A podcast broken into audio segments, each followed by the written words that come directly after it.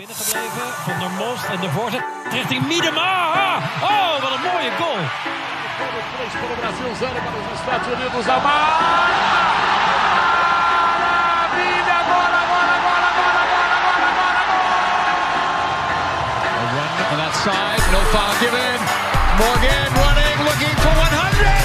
She's got it!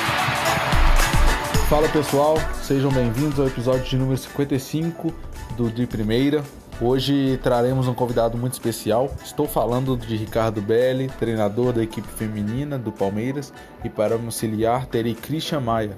E conversaremos um pouco sobre as ideias de jogo de Ricardo, sobre suas formações e muito mais. Então confira aqui. E não deixe de nos acompanhar nas nossas redes sociais, no Twitter como arroba underline de primeira e no Instagram como arroba underline de primeira. Estamos no Planeta Futebol Feminino, no Spotify, no Google Podcast, no iTunes e muitos outros agregadores. Ricardo, é um prazer ter você aqui conosco. Queria agradecer você por tirar um pouco do seu tempo para vir falar com nós da equipe do de primeira. E hoje aqui ao meu lado tem o Christian também, né, Christian? Prazer, cara, tudo bem? Tudo bem sim, Gabriel, é um prazer, é sempre uma honra poder estar gravando com vocês. Seja bem-vindo, Ricardo, é um prazer poder estar participando de um assunto tão importante para nós com um convidado tão especial como você. Bom, eu agradecer é, Bel e Cris, primeiro pela iniciativa e segundo é todo o material aí que vocês produzem para o futebol feminino. Eu acho que é muito importante aí para essa continuidade de crescimento da área, né? Então, que agradeço aí por esse tempo de disponibilidade. Para mim é um prazer estar falando com você. Então vamos lá, nos acompanhem e não se esqueçam, lavem bem as mãos e vamos ficar em casa. Vamos para mais um episódio, galera.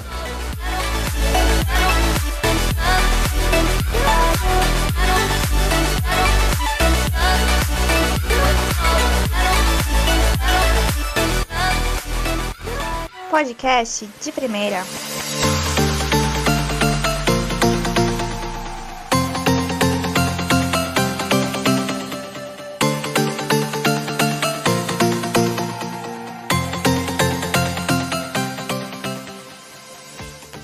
É, em primeiro lugar, nós gostaríamos de saber um pouco mais de você. Quem é Ricardo Belli? É, quais são suas origens, suas formações, a sua carreira? Bom, uh, Ricardo Belli é uma pessoa apaixonada por futebol. Uh, sempre joguei futebol desde pequeno.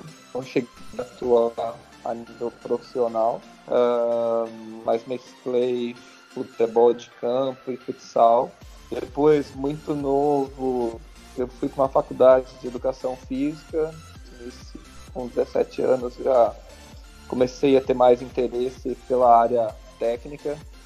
Uh, um dos motivos é por reconhecer que eu não tinha tanto talento para ser atleta de futebol, mas devido a essa paixão aí, uh, queria continuar no meio. E uma que eu sempre me interessei foi a nível de tática de jogo, de estratégia, e eu achava que eu, se eu estudasse eu poderia me preparar aí para esse mercado.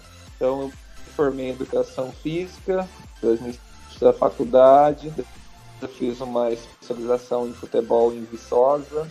A partir dessa especialização começaram a surgir alguns convites para mim estar trabalhando como treinador em categorias de base trabalhei na equipe sub-20 do Guaçuano, uma equipe aqui do interior de São Paulo. Depois eu trabalhei no Rio Branco de Americana.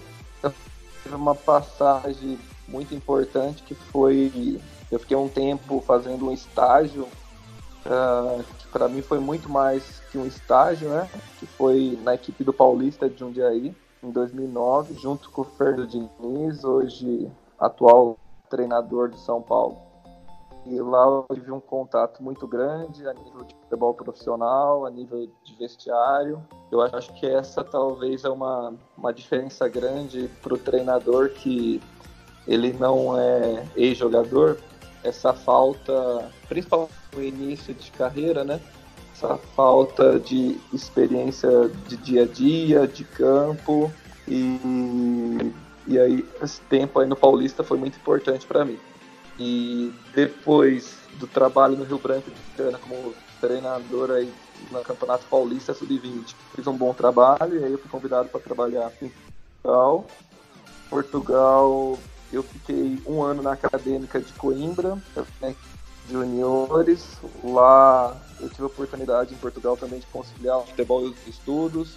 Eu pude tirar a licença da UEFA, primeiro nível para treinador de futebol. Também fiz um mestrado em treinamento esportivo. Uh, depois da Acadêmica de Coimbra, eu trabalhei no Esporte Lisboa e Marinha. Esporte Lisboa e Marinha, nós fomos campeões uh, do distrito de Leiria. Subimos a equipe do campeonato nacional com a categoria de juniores. E foi lá que eu tive meu primeiro contato mais é, de forma direta assim, futebol feminino.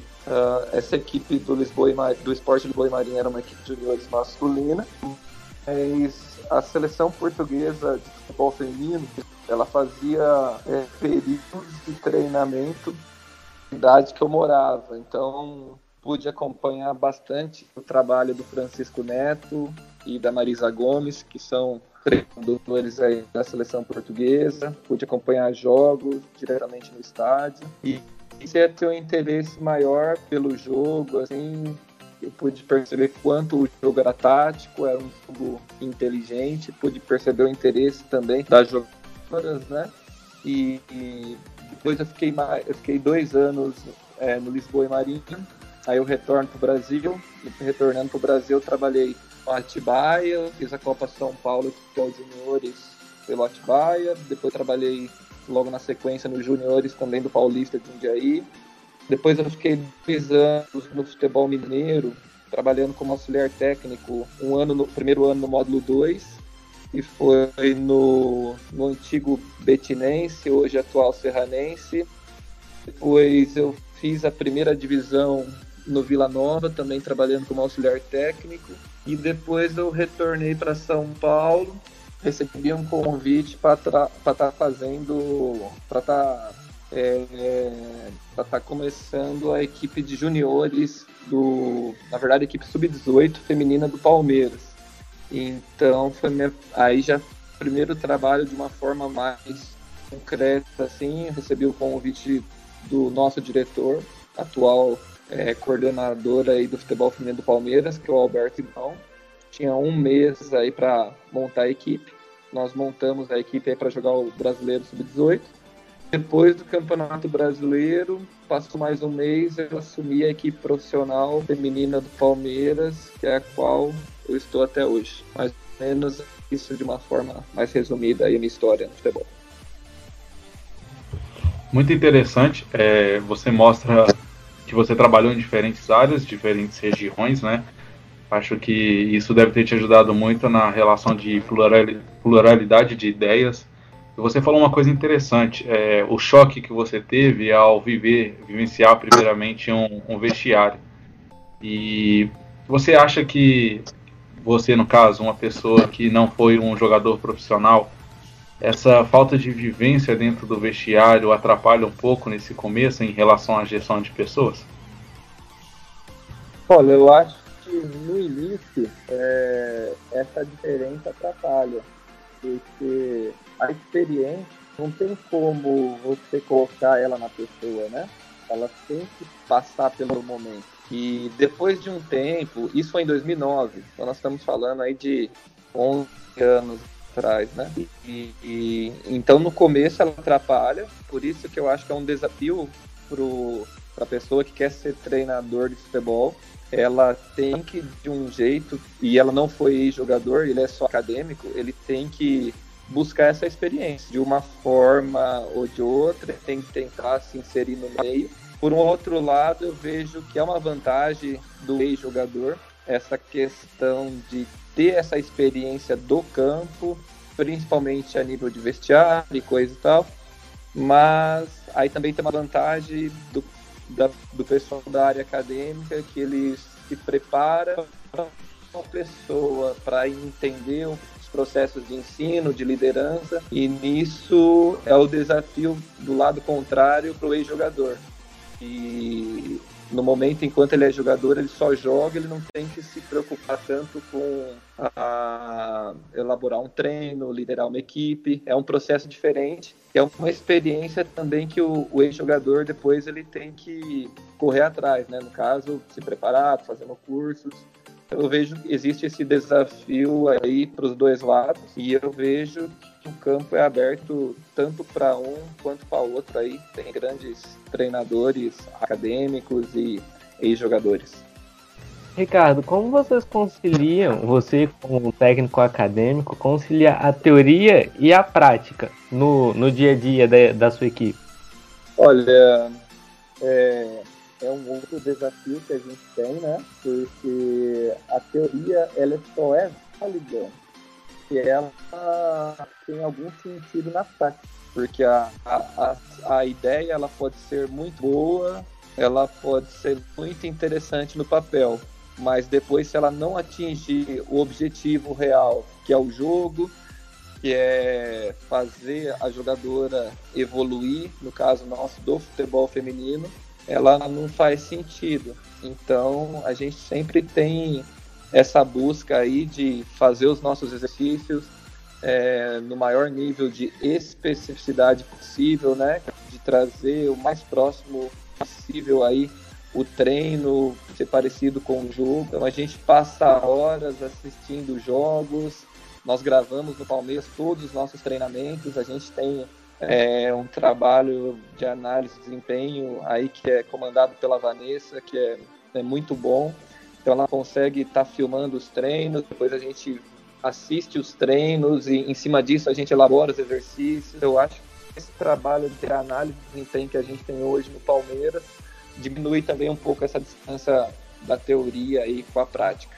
Ricardo, é, outra pergunta em relação um pouco que você já disse.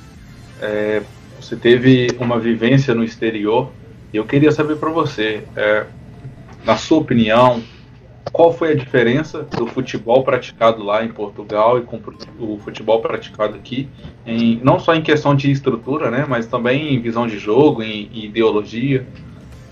Olha, eu saí do Brasil em 2013, é, é, quando eu fui para Portugal.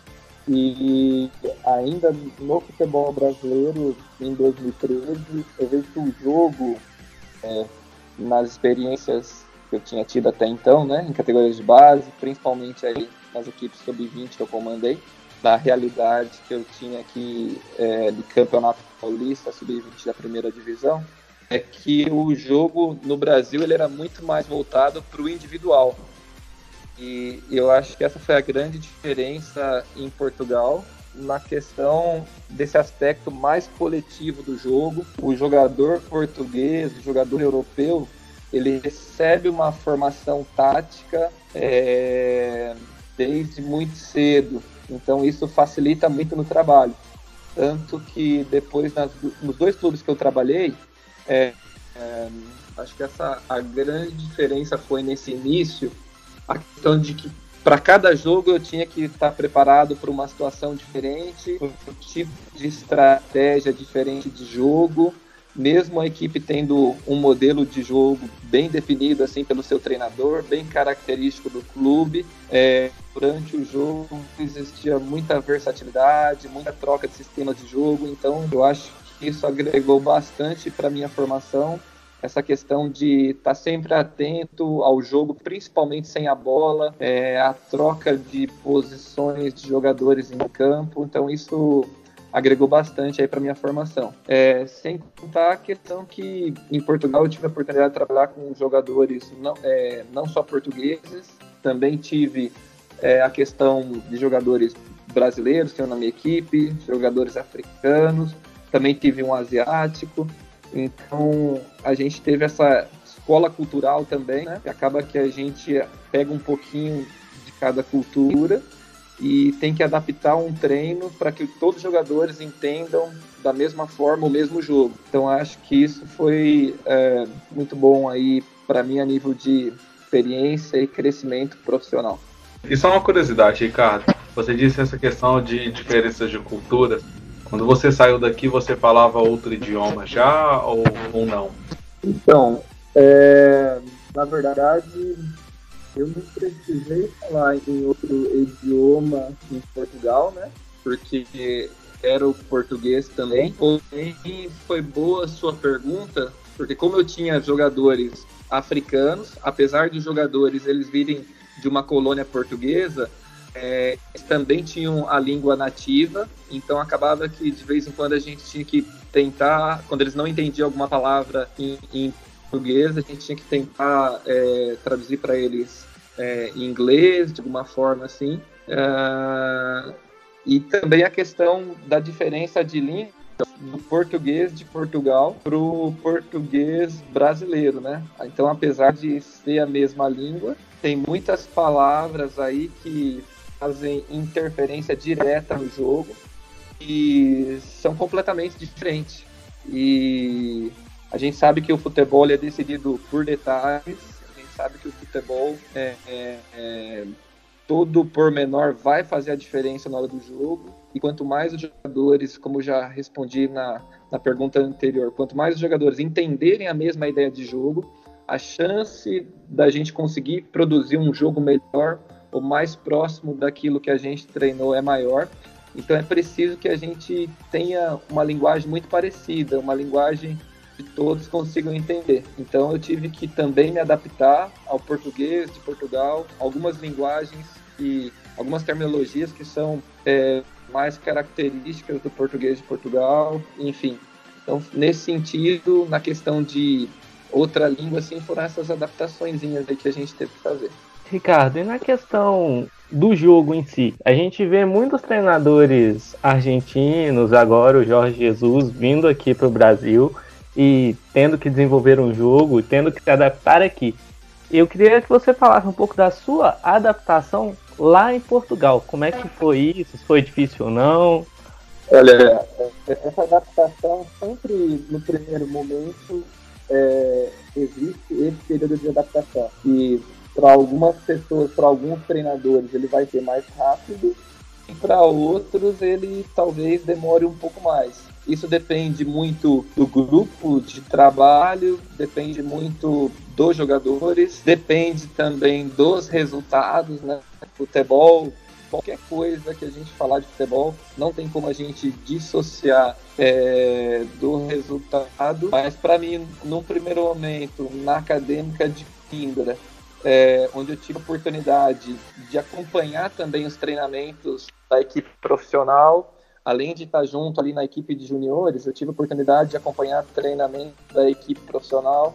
Então eu tive, eu tinha muito interesse em conhecer a cultura do português, porque eu sempre me coloquei da seguinte forma: uh, se eu estou em Portugal, eu tenho que pensar como um português, como eu acho que uma pessoa, um estrangeiro que está no Brasil hoje, uma coisa que facilita é a pessoa querer se inserir na cultura brasileira, a gente vê no Brasil também aí que tem regiões diferentes. Hoje eu estou trabalhando no mercado paulista, mas eu trabalhei nos últimos dois anos aí, aliás, 2017 e 2018.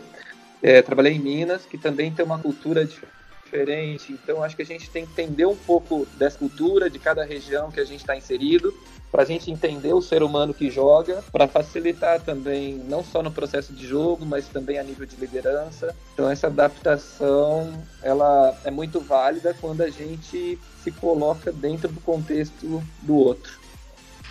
Muito bom. É, até pegando já esse gancho que você comentou sobre estar trabalhando no futebol paulista, é, eu não queria entrar nesse assunto agora, mas eu acho que é, já, já é bacana a gente emendar a gente viu o mercado do Palmeiras muito agressivo no começo dessa temporada.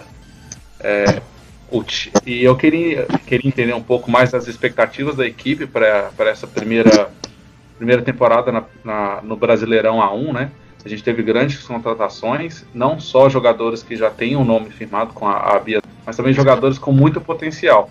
E a gente vê dentro do, do, do próprio ambiente paulista do futebol feminino uma competição muito grande com Ferroviária, Corinthians, Santos, tem o, o, São Paulo chegando, o próprio Palmeiras também estabelecendo o projeto. Eu queria entender um pouco assim, qual eram as expectativas da equipe desde o começo.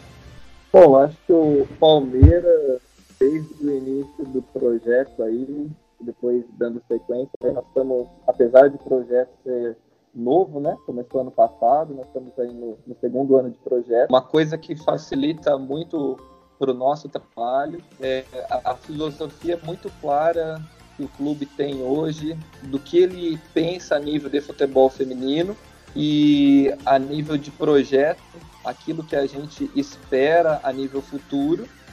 Dentro disso, o Palmeiras dá muita liberdade, é, a gente está criando a nossa identidade de jogo, para a gente estar tá criando a nossa é, filosofia e, e, metodologia de trabalho, porque o Palmeiras ele, ele é um clube que ele tem que pensar grande, apesar de pouco tempo de projeto.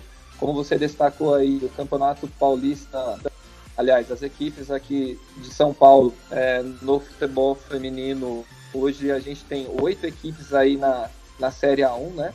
E são equipes de muita tradição no futebol feminino. A gente que contar os quatro grandes da capital. A gente tem o São José também, que dispensa comentário a nível de história no futebol feminino a própria Ferroviária, que atual campeã brasileira e que já foi campeã da Libertadores, também tem um trabalho já mais a longo prazo, mas nós temos a, a noção aí que nós temos o Palmeiras e essa rivalidade aí que acontece no, no futebol masculino, ela vem ganhando mais força também no futebol feminino, porque jogar Corinthians e Palmeiras, Palmeiras e São Paulo, Palmeiras e Santos sempre vai ser um clássico onde envolve torcida. Hoje também a gente tem esse fenômeno da rede social que antes do jogo envolve muita coisa. E como você colocou, o Palmeiras acho que foi bem no mercado no início da temporada. Na, verdade, desde o ano passado, voltando a falar do nosso trabalho aqui que a gente realiza de análise de desempenho, junto à comissão técnica e diretoria, a gente trabalha de uma forma muito integrada aqui, é o que facilita também o nosso trabalho, né? E em cima disso a gente sempre atenta ao mercado, aos adversários e também as peças que a gente precisaria para ter um elenco mais forte para jogar uma, uma primeira divisão. Outra filosofia nossa é de apostar na formação. Hoje nós temos no elenco nosso atual da equipe profissional cinco jogadoras que vieram das categorias de base, que estiveram com a gente aí na, na equipe sub-18. Então, além, eu acho que o Palmeiras hoje ele consegue conciliar essa mescla jogadoras experientes, né? A gente trouxemos aí Rosana, a Bia Zanerato, a gente já tinha com a, Carla Nunes, a Bianca, a Vi, jogadoras com mais lastro, trouxemos a Agostina aí, que também experiência de seleção argentina, e junto jogadoras de qualidade que a gente já tinha, também essas meninas jovens, então a gente está fazendo um trabalho aí é, para competir esse ano por, por todos, os, todos os títulos, porque a gente sabe que essa é a cobrança, essa é a nossa responsabilidade, é de brigar por título, mas ao mesmo tempo a gente já está preparando aí jogadoras para jogarem esse ano, mas também para estarem prontas aí para um futuro treinando aí num nível mais alto. Bom, você citou algumas atletas do Sub-18 e eu gostaria agora que você traçasse um paralelo a respeito da base feminina com a base masculina, levando em consideração os prós e os contras de ambas as categorias de base. Então vamos lá. A gente sabe que esse é um desafio hoje para a continuidade e crescimento do futebol feminino. Não tem, eu penso tem outro caminho, é um investimento na formação, é um investimento em categorias de base. É, como eu citei, do nosso elenco atual, nós conseguimos aproveitar cinco jogadoras que tiveram com a gente aí na equipe sub-18, mas é, acredito que todas as equipes, todos os clubes aí que conseguem investir ou que conseguem é, criar situações aí para estar tá trabalhando com jogadoras mais novas, criando oportunidades. Esse é o caminho para atleta fazer essa transição, chegar numa equipe profissional mais preparada. Comparando aí com o futebol masculino, é, o futebol masculino, né? Isso culturalmente no nosso país, né? Já é estabelecido. O futebol é o esporte número um do brasileiro. Então existe por todo esse histórico aí, né? É, para o Brasil ser pentacampeão do mundo e tal, existe todo um investimento maior, existe um mercado de negócios também que para o clube a formação de jogadores rentabiliza é, um poderio financeiro que dá condições para vários clubes serem considerados aí clubes formadores e que também gera recursos para tocar a equipe profissional. Então eu vejo que a grande diferença é essa é, continuar é, no futebol feminino continue se investindo mais e apostando mais em categorias de base para que a gente consiga formar cada vez mais jogadoras de qualidade é, para que elas cheguem no profissional é, com uma diferença talvez um pouco menor aí uma distância um pouco menor do que é o jogo numa categoria profissional. E Ricardo, já que estamos falando em relação à base, é, do conhecimento geral que a base dentro do futebol feminino ainda não está estabelecida como no futebol masculino. É, algumas equipes possuem, outras não. O, o, Palmeiras está de parabéns de ter uma base né, e utilizar tantas jogadoras vindo da base. Em relação à capacidade de tomadas de decisões das atletas, a partir do momento que elas não têm a base, como isso é incentivado, como isso é trabalhado dentro do profissional?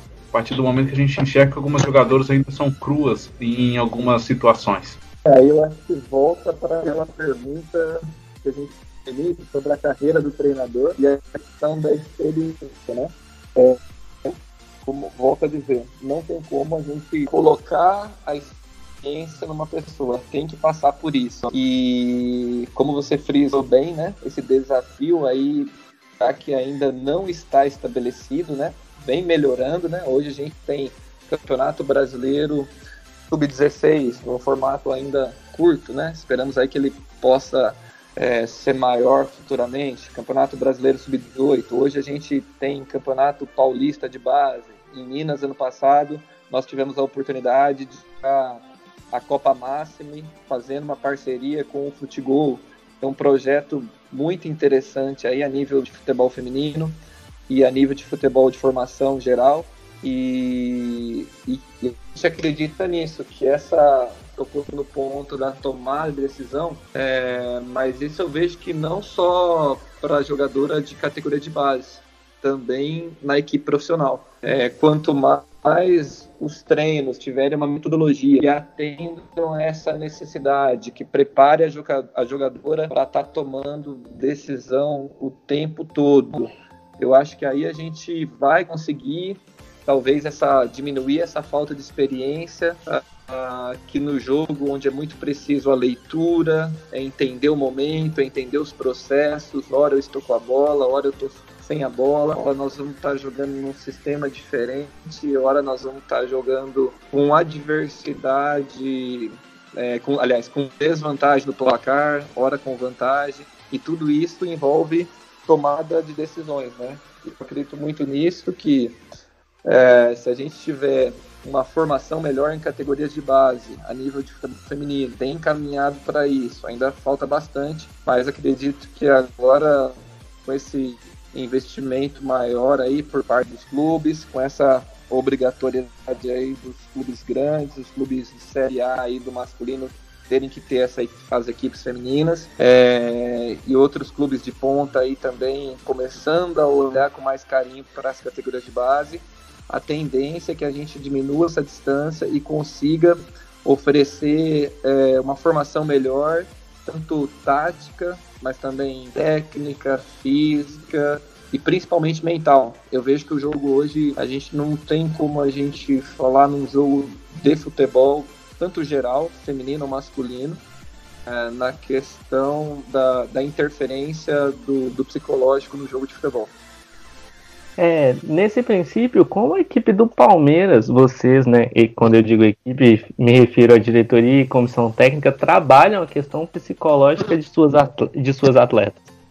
Olha, hoje no Palmeiras a gente não conta com psicólogo momento, mas eu acredito que dentro da nossa metodologia de trabalho, a gente trabalha e acredita numa visão sistêmica de, de jogo e, e a gente trabalha com princípios da utilização tática. Eu acho que essa metodologia ela ajuda bastante nesse processo, é, porque a gente trabalha sempre o jogo e o jogo acaba que ele é muito voltado para a questão de entendimento dele próprio, como o futebol oferece muitas possibilidades, né? O futebol, eu, eu digo que ele, ele é infinito, então a gente tem, é, tenta sempre trabalhar essa questão mental também durante os treinamentos. Eu sou um tipo de treinador que eu, eu cobro muito, às vezes a gente vai a, até no limite, porque entendo que se a jogadora consegue suportar uma carga muito alta, tanto física, técnica e tática, e, é, quanto mental no treino, no jogo, é, mesmo que haja o fator torcida, mesmo que haja o fator resultado, que são preponderantes, essa distância fica um pouco menor. E além disso, a gente tem uma, uma relação muito boa aqui no Palmeiras hoje entre comissão técnica, a gente consegue trabalhar de uma forma muito integrada, isso também facilita muito nessa questão psicológica. A gente tem um, conseguiu formar é, um elenco, é, como vocês colocaram numa pergunta aí que a gente foi forte no mercado, é, a gente conseguiu conciliar, além de atletas é, profissionais de, de qualidade, mas também pessoas de caráter, né? Então, eu acho que isso facilita bastante também nesse trabalho psicológico para a gente conseguir trabalhar essas relações humanas em que acontecem o tempo todo. Então, acho que isso ajuda também no processo. Ricardo, é, agora a gente vai entrar um pouco mais em questão do jogo, um pouco das suas ideias. E uma coisa que foi observada, isso é até um consenso entre nós, lá do de primeiro, a gente ficou curioso para saber um pouco mais da utilização do Palmeiras em atacar com suas duas laterais. A gente notou que a gente vê essa pressão, né, as duas laterais é, sempre se posicionando simultaneamente no ataque e a gente queria entender um pouco mais quais é, qual o principal objetivo disso dentro da partida. Olha, é, como vocês falaram, vocês assistiram, vocês têm acompanhado os nossos jogos, né? É, falando especificamente aí da Isabela, Vitória, que são as jogadoras que têm mais atuado, dependendo do sistema, hora na ala ou hora na lateral. Nesse último jogo nosso contra o São Paulo, a gente estrategicamente iniciou com a Rosana na lateral. É, mas voltando a falar aí da, das duas, da Isabela e, e, da Vitória, primeiro que eu acho que o treinador ele tem que entender a característica do atleta que ele tem. É, o Ricardo ele tem uma ideia de jogo, eu tenho um modelo de jogo que eu gosto mais, um tipo de futebol que eu aprecio, que eu gosto de praticar mas ao mesmo tempo eu tenho que entender a característica das nossas atletas. E eu acho que essas duas jogadoras aí é uma característica muito ofensiva, elas têm muita resistência para subir e descer, para atacar e voltar a marcar, e elas têm qualidade 1 para 1, elas têm velocidade. Uh, a Isabela tem um bom cruzamento, finaliza muito bem. A Vitória também tem um drible curto, gosta de ir muito para o individual. Então, nesse sentido, nesse sentido, entendendo as características das nossas atletas, é, eu vejo que em momentos do jogo, tem momentos do jogo também, se você perceber, elas não sobem tanto, mas no geral, assim, é, por causa, é mais por causa da característica delas que a gente tem usado estratégias que favoreçam e contribuam para o, o futebol delas. Você disse que tem muito a sua ideia de jogo é, em cima do time do Palmeiras. Você diria que as principais funções da Nicole retratam bem é, o futebol que o Ricardo pensa? Olha, falar da Nicole para mim é, não é difícil falar da Nicole, porque ela é uma jogadora que recebeu uma boa formação na Ferroviária de Araraquara, depois uh, veio para o Palmeiras, uh, desde quando eu assumi a equipe, a gente conversa muito a nível de posicionamento, a nível de jogo, e algumas funções que eu já gostava no meu estilo de jogo, de fazer uma saída limpa, de fazer uma saída curta, é, de um bom preenchimento de espaço ali. A Nicole ela faz muito bem uma saída de três, né? Ao mesmo tempo também ela gosta de chegar para um jogo mais apoiado no ataque, além de ser uma boa marcadora. É uma jogadora muito inteligente e que lê o espaço, né? Então, e eu sempre costumo, não só com a Nicole, agora já falando com todas as atletas aí, a gente sempre tenta é, é, facilitar o processo para elas, né? Então existe, como você falou, existe a minha ideia de jogo, mas ao mesmo tempo essa ideia ela tem que ser em cima da ideia das jogadoras. Ela tem que ser em cima, além da característica que favoreça o jogo delas, mas também é, de uma forma mais simplificada para que todas consigam jogar o mesmo jogo.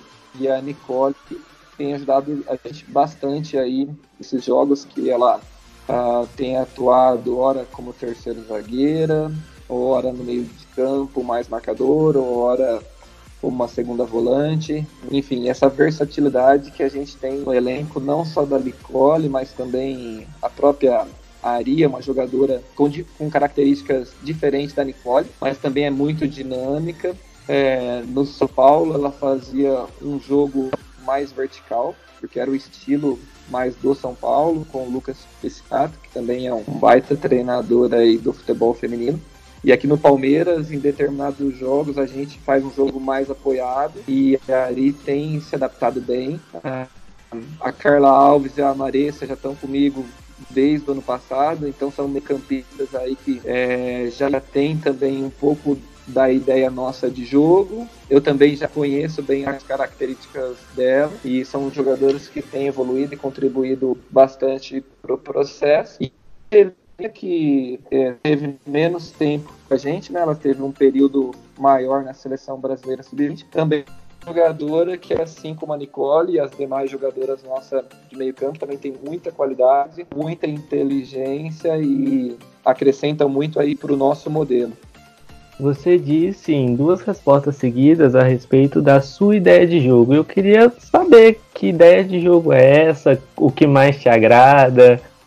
Tentar explicar. Então, é, a ideia que mais me agrada é, não sempre é a ideia que eu vou pôr em jogo, porque eu acredito e cada vez mais eu tenho é, entendido isso principalmente em se tratando hoje da nossa realidade, do nosso contexto, futebol feminino brasileiro, que o jogo ele é muito estratégico, mas futebol que eu mais gosto, o que mais me agrada, de uma equipe que com a bola muito nela. Eu acho que a bola é a coisa mais importante do jogo, né? É, depois das jogadoras, das atletas, a coisa mais importante é a bola. Então a gente tem que saber o que fazer com ela. Então eu gosto de uma equipe que é, tem uma boa posse, mas ao mesmo tempo que seja uma posse de bola objetiva, uma posse com fundamento, uma posse para mover o adversário, para criar desmarcações e para criar possibilidades para que a gente que gols. E a bola equipe que se posicione muito bem, se posiciona muito bem para fazer uma pressão alta, hora para marcar num bloco mais médio, mas uma equipe que sem a bola coletivamente esteja sempre muito organizada para dentro da nossa estratégia proposta para aquele devido momento do jogo, que ela consiga exercer de uma forma muito eficaz, muito agressiva também no sentido de já recuperar a bola, rapidamente poder criar um ataque ou tirar a bola da pressão. Acho que o futebol que eu mais gosto seria mais ou menos nesse sentido. Eu acho bem interessante quando você cita, fala né, o termo a bola, porque a gente às vezes não percebe qual é a importância dentro dela, do jogo.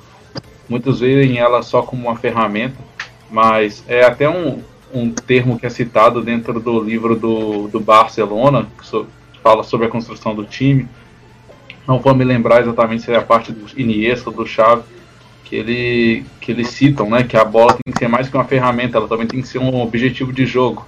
Você precisa ter noção do que fazer com ela. Aquele que controla ela vai conseguir trazer mais para a partida. Eu acho bem interessante quando você fala isso e assimila isso à sua ideia. E agora partindo para mudando um pouco de assunto, queria saber sobre duas atletas. A, a, primeiramente sobre a Rosana. Qual a importância da Rosana, não só dentro de campo, mas também para o vestiário?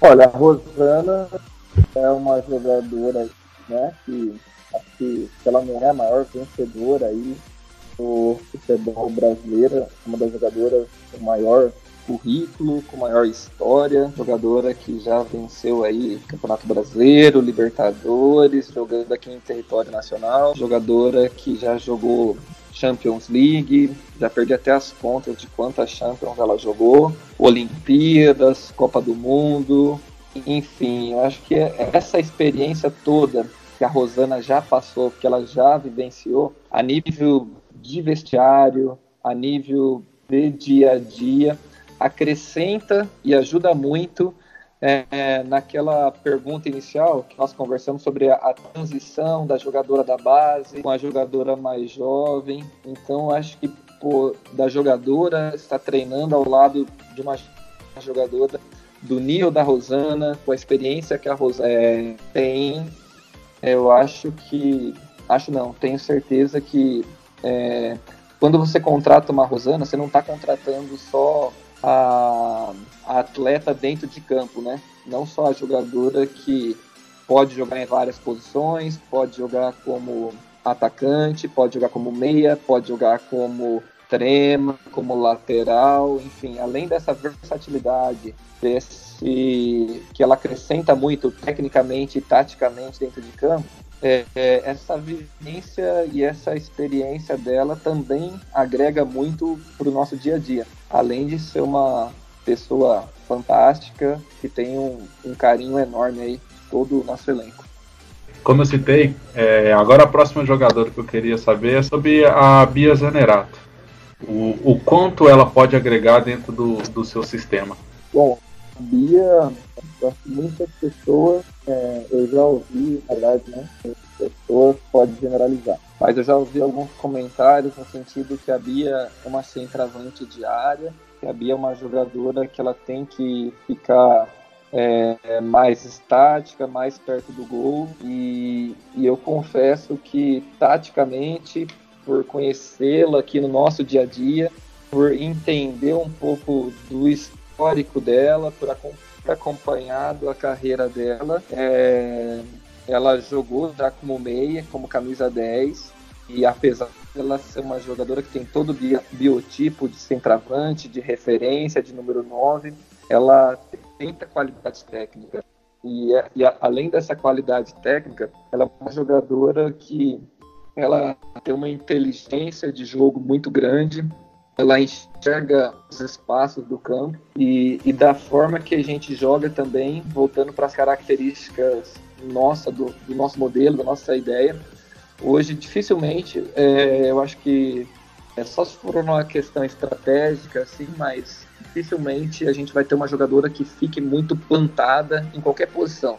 A gente gosta de um futebol de muita movimentação e a gente acredita que assim a gente vai estar sempre abrindo espaços. Então, se a gente olhar os jogos que a Bia fez com a gente, tanto contra o Cruzeiro quanto esse último contra o São Paulo, é, dentro da liberdade que a gente oferece para as nossas atacantes de movimentação, a gente cria algumas combinações ofensivas a nível de posicionamento, de espaço, de manter amplitude, de oferecer a profundidade para que a gente tenha mais espaço para jogar. A Bia ela consegue preencher todos esses requisitos ao lado das jogadoras que chegam mais próximas dela aí na hora de finalizar, de uma Bianca que também tem uma boa inteligência de jogo e de uma Carla Nunes também já tem esse poder decisivo, de uma Utilha, de uma Lourdinha. Então a Bia acrescenta bastante aí para nossa ideia de jogar.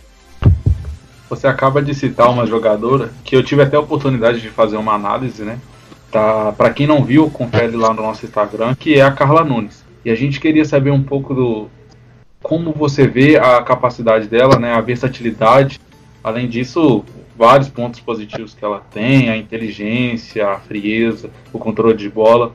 É, o quanto isso agrega para a sua equipe, para a parte ofensiva. E quando a gente fala em, em, parte ofensiva, não só atacando, também defendendo lá no terço final. É, aquela que eu cheguei é uma das jogadoras aí que mais tem integra, é, entregado dentro de campo, que mais tem, é uma das jogadoras que mais tem contribuído com a nossa forma de jogar. É uma que eu gosto muito de conversar com ela, de entender a forma que ela mais gosta de atuar e ao mesmo tempo eu acho que ela também tem entendido cada vez mais taticamente o quanto ela pode render mais fazendo outras funções em, em campo, estando bem posicionada e eu acho que isso já parte dela também própria, né? E a questão da inteligência dela e em cima da nossa ideia, das movimentações que a gente está sempre criando ali, é, ela consegue ter uma capacidade muito grande também de finalização, de definir jogadas. Também ela é uma jogadora que pelos números, né? Eu acompanhei essa matéria que você fez, ficou muito bacana aí você frisando bastante aí os números dela que vem desde o ano passado, né? Essa questão dela de ser uma jogadora goleadora, mas ao mesmo tempo, por ela ter essa importância aí a nível de quantidade de gols que ela marca, ao mesmo tempo ela abre muitos espaços, então ela vai abrir muitos espaços para espaços para chegada das nossas laterais, ou dependendo do sistema, para as extremas, para as volantes. Também tem um passe muito bom. Então, ela é uma jogadora hoje fundamental aí para o nosso elenco. Ricardo, eu estava revendo ontem o jogo de vocês contra a Ferroviária e eu queria saber de você o que que faltou para a equipe do Palmeiras sair com a vitória ou ter um desempenho melhor naquela partida. Olha, esse jogo contra a Ferroviária é, é difícil você analisar só ele, porque a gente vem de um contexto de uma sequência de jogos, né? Então eu gostaria de é, rapidamente falar um pouco também sobre a estreia nossa contra o Corinthians, onde a gente um jogo a nível emocional muito forte, muito grande, para aquela questão de ter sido um clássico, de ter sido um derby, onde nós fizemos uma boa partida, mas não conseguimos sair com um bom resultado. Depois a gente fez um jogo é, três horas da tarde é, lá no Barradão, em Salvador, onde a gente é, não teve nem a Rosana e nem a Bianca nesse jogo. A Carla Alves também, no início do jogo, teve que sair por uma lesão. E, enfim, então teve algumas alterações do primeiro para o segundo jogo, isso influências táticas. E depois a gente foi para um jogo contra a Ferroviária, né? Atual campeã brasileira. Ferroviária que também veio forte esse ano para o mercado. Acho que a equipe desse ano, além da continuidade do trabalho da treinadora, que é um trabalho que vem sendo muito bem feito pela Tatiele, mas também a questão de terem é, buscado reforços pontuais, então acho que o time da Ferroviária está mais forte esse ano. Falando sobre o nosso time, juntando acho esse desgaste físico e emocional também da carga total da semana. A gente foi para um jogo com uma pressão que a gente precisava ter um resultado melhor. E aí são as, os constrangimentos do jogo, onde a gente é, Infelizmente ali a, acho que a ferroviária ela esperou o nosso erro e, e aconteceu. Então nós somos responsáveis aí por, por um início de jogo mais difícil, onde nós sofremos dois gols aí. Depois nós conseguimos lutar pelo jogo, conseguimos é, é, reanimar a equipe psicologicamente, mentalmente, fizemos o 2 a 1 mas logo em seguida fazer o 2 a 1 a Ferroviária 3 a 1 e depois aquilo eu acho que foi uma bomba psicológica pra gente, mesmo a gente conversando no intervalo, fazendo alterações e tal. Foi um dia que as coisas não correram bem, mas principalmente eu acho que pela sequência de fatores. Então teve a primeira estreia onde a gente criou uma expectativa muito grande e não conseguiu resultado. Aí depois a questão da viagem, a questão do desgaste e depois também por muito mérito da Ferroviária, que taticamente ela ela leu o nosso jogo, ela conseguiu induzir a nossa equipe ao erro e os gols aí, os acontecimentos logo no início, eu acho que a gente é, é, teve esses problemas e que acabaram que interferiram forma direta aí no resultado para a gente não conseguir reverter o placar. E para encerrar, Ricardo, eu gostaria que você falasse a respeito dessa parada, né? O quanto ela afeta no trabalho e como é que a equipe do Palmeiras está fazendo para que as atletas tentam, tentem manter o físico e um pouco, se possível, do, do tático para não perder o timing do, do trem? Olha, eu confesso para você que eu estou na minha casa aqui, mas é, a gente tem buscado trabalhar comissão técnica é, na área da preparação física, o William nosso preparador físico, o Fabrício nosso é, preparador aí das goleiras, o Michel nosso auxiliar aí, a gente tem é, enquanto comissão é, elaborado treinamentos para que as meninas façam de forma isolada em casa. É, já, de, já registro aqui também um parabéns pelo profissionalismo de né? A gente vinha numa crescente no campeonato após duas vitórias, dois jogos que a gente conseguiu evoluir como equipe, crescer como é, coletivamente e duas vitórias que foram muito importantes aí para os nossos objetivos. E aí, infelizmente, nós fomos pegos aí com essa, é, essa situação aí, né, que é nível mundial, então acho que ninguém estava preparado para isso. E, agora a gente tem lidado dessa forma, tentando controlar as expectativas, é, produzindo esses treinamentos é, para as atletas estarem fazendo em casa.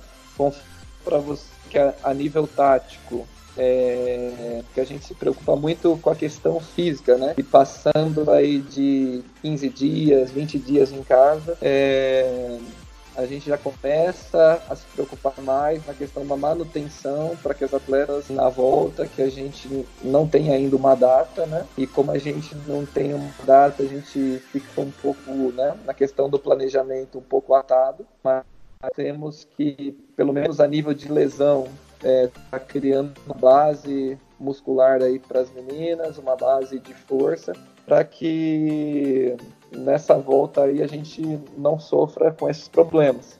Porém, nós sabemos que todas as equipes estão passando por isso. É, o calendário, os jogos aí é, sofrerão alguma, aliás, sofrerão com certeza uma reformulação a nível de datas, né?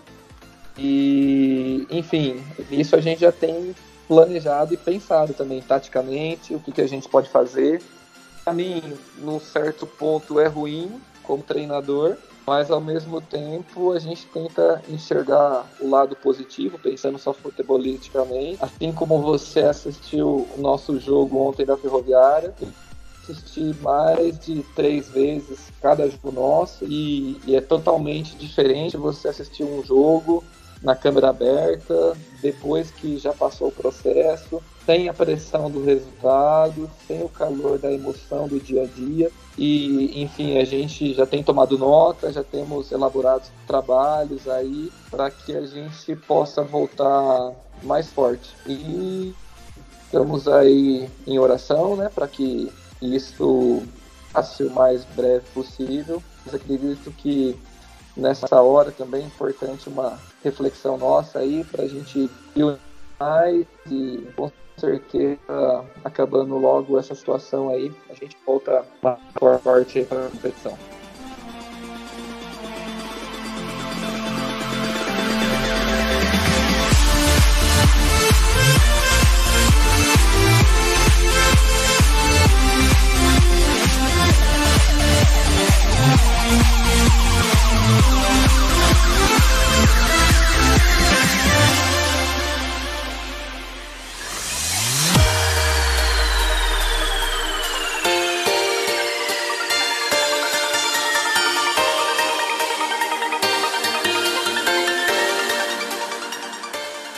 Muito obrigado, Ricardo, por tirar um pouco do seu tempo para estar aqui com a gente, né? É, como você disse, a gente está vivendo uma crise e a gente não esperava isso, ainda mais no um dos anos que a gente esperava mais ainda do nosso campeonato brasileiro.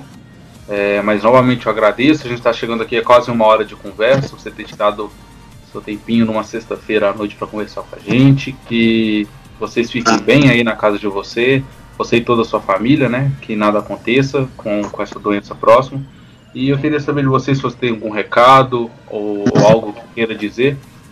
Olha, da minha parte, é só agradecer também Gabriel, a Cristian, todo o pessoal do de primeira. É, disse, é, esse é um ano muito especial para o futebol feminino, a nível de calendário, a nível de quantidade de jogos, de competições mas ao mesmo tempo aí a gente sabe que é, Deus está no controle de todas as situações aí e vamos aguardar aí que logo logo tudo isso passa também e a gente volta aí com o nosso futebol feminino, com o nosso calendário.